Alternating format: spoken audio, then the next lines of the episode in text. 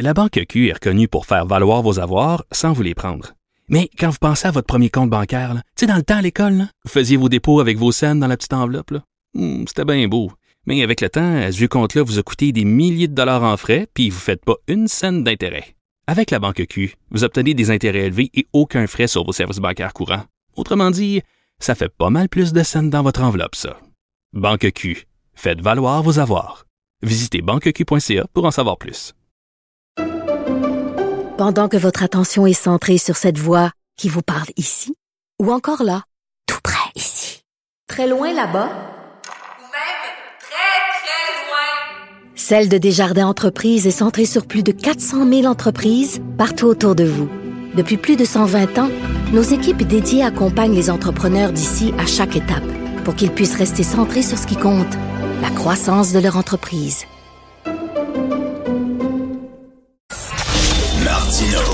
Ne ratez plus rien.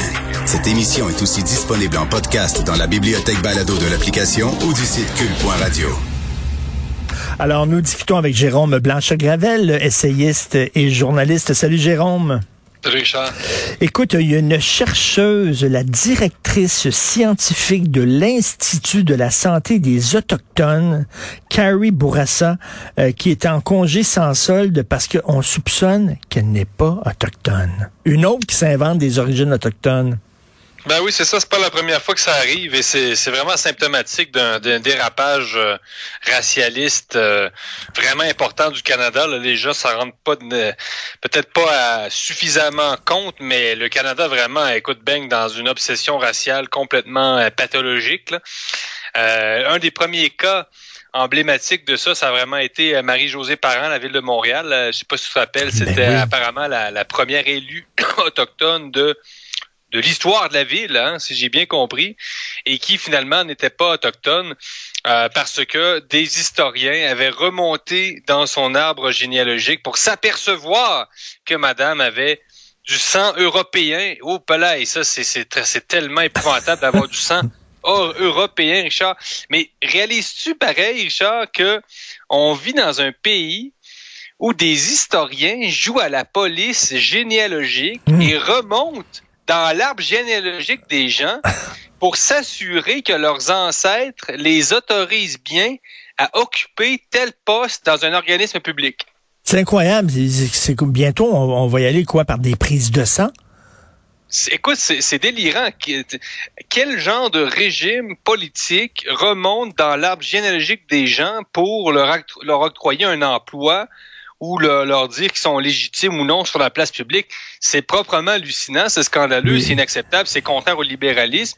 Puis gars, c'est quoi, après les tests de COVID, les tests de pureté raciale, faut que tu rentres à job, euh, tu peux passer, on va te mettre un... euh, quelque chose dans le nez, puis on va vérifier si bon, euh, on vient de trouver la trace d'un d'un gène euh, irlandais. Ben Donc, oui, puis il faut, madame, tu sais, euh, il faut que tu aies 33% mais non, toi, tu rien que 31 Ah, t'es pas considéré comme... Et d'ailleurs, t'écris dans Causeur, hein, je dis que t'es journaliste parce que oui, tu publies des textes un, un peu partout. T'écris dans Causeur, qui est un magazine que j'adore, une revue française conservatrice, intelligente, et euh, t'es, euh, tu t'es, t'es, t'es correspondant, t'écris pour eux, et là, t'as écrit justement un texte là-dessus, le Canada, pays de la pureté raciale autochtone, le Canada, ce pays raciste où il vaut mieux être racisé. Donc, c'est des gens qui s'invitent, euh, qui s'inventent finalement euh, euh, une, identité racisée parce qu'ils savent que si tu as cette identité-là, ben, c'est comme avoir un joker dans ton jeu de cartes.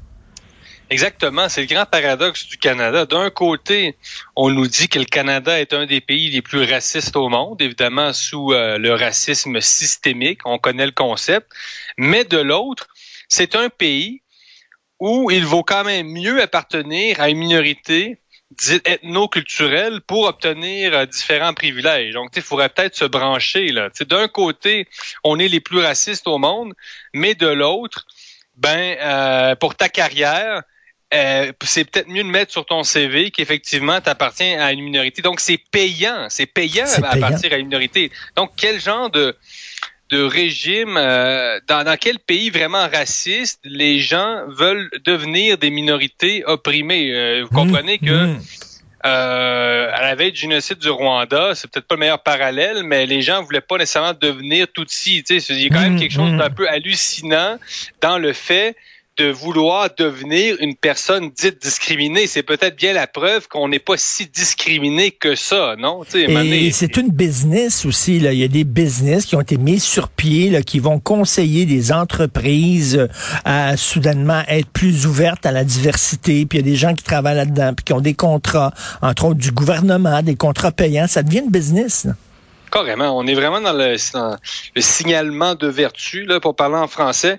Écoute, même ça, ça a même été intégré dans le discours des, des grandes banques, euh, les grandes banques américaines, canadiennes. C'est hallucinant. J'ai rien contre les banques, j'ai rien contre le capitalisme, mais c'est quand même toujours un peu drôle de voir des gens euh, qui sont des, des, des, des, des grands bonnets de la finance qui euh, finalement nous disent qu'il suffit de euh, euh, ben, d'avoir une secrétaire vraiment issue d'une minorité ethnique pour que finalement ben les investissements qu'on fait dans les minières au Mexique ben c'est pas si grave que ça bon d'exploiter les les les, euh, Ben les peuples autochtones au Mexique sans personne s'en rendre compte tu sais c'est quand même incroyable là. tu sais c'est la- la- la- la- le super capitalisme se donne euh, se maquille et se donne les airs de euh, d'entreprises ouvertes sur les cultures et finalement ben elles peuvent faire à peu près euh, tout ce qu'elles Ben tout ce qu'elles veulent Tu sais, c'est un peu n'importe quoi là Et et Mario Dumont écrivait il y a quelques jours une chronique sur le drapeau canadien qui est en berne un peu partout au pays depuis qu'on a découvert là, les, les, les, les- cimetières avec des, des enfants autochtones euh, qui avaient été en- envoyés dans des pensionnats, tout ça.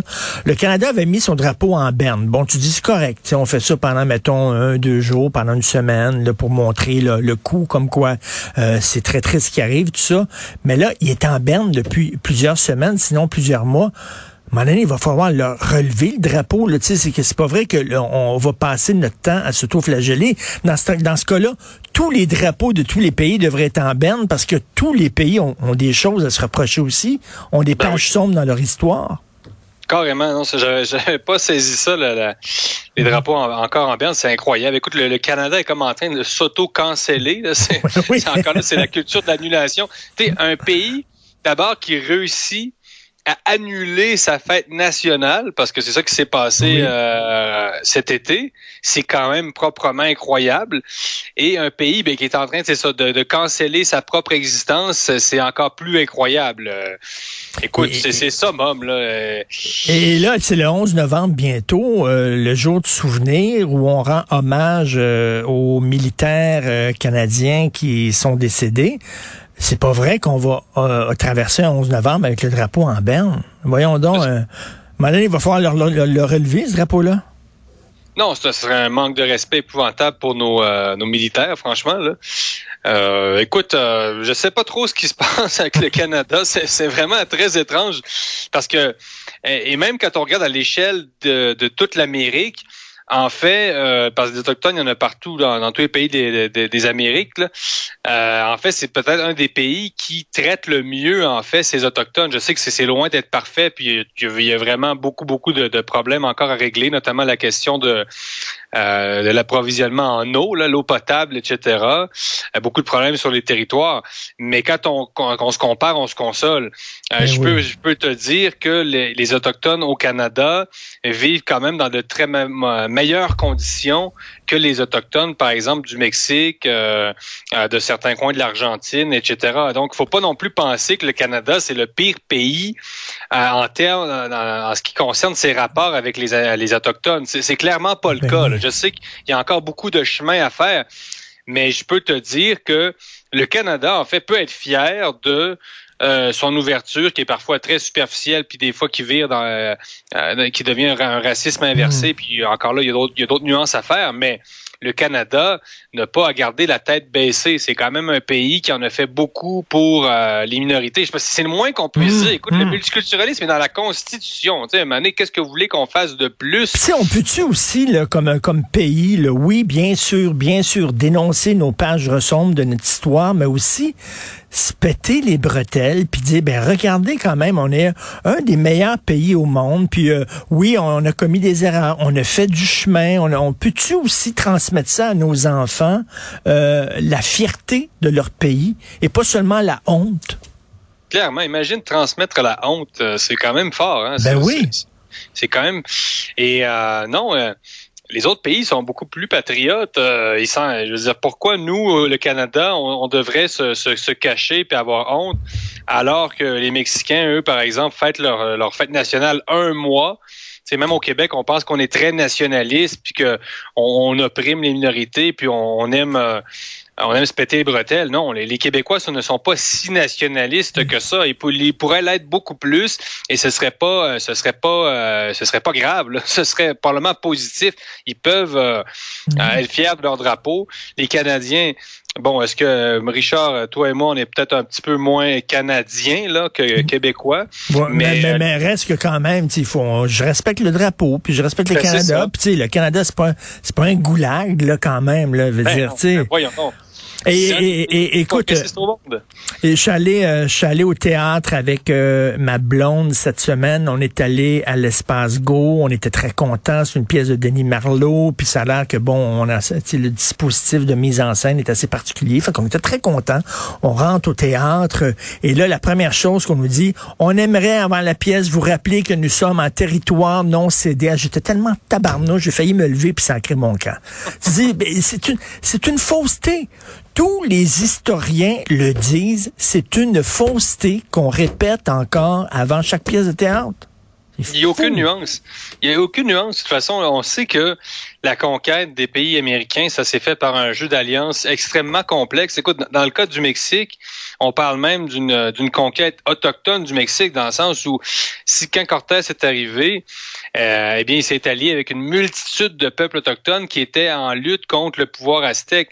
Donc, euh, euh, on se demande même, est-ce que c'est une conquête espagnole ou c'est une conquête autochtone dans le sens où il y avait plus d'autochtones contre le pouvoir autochtone que d'Espagnols contre le pouvoir autochtone?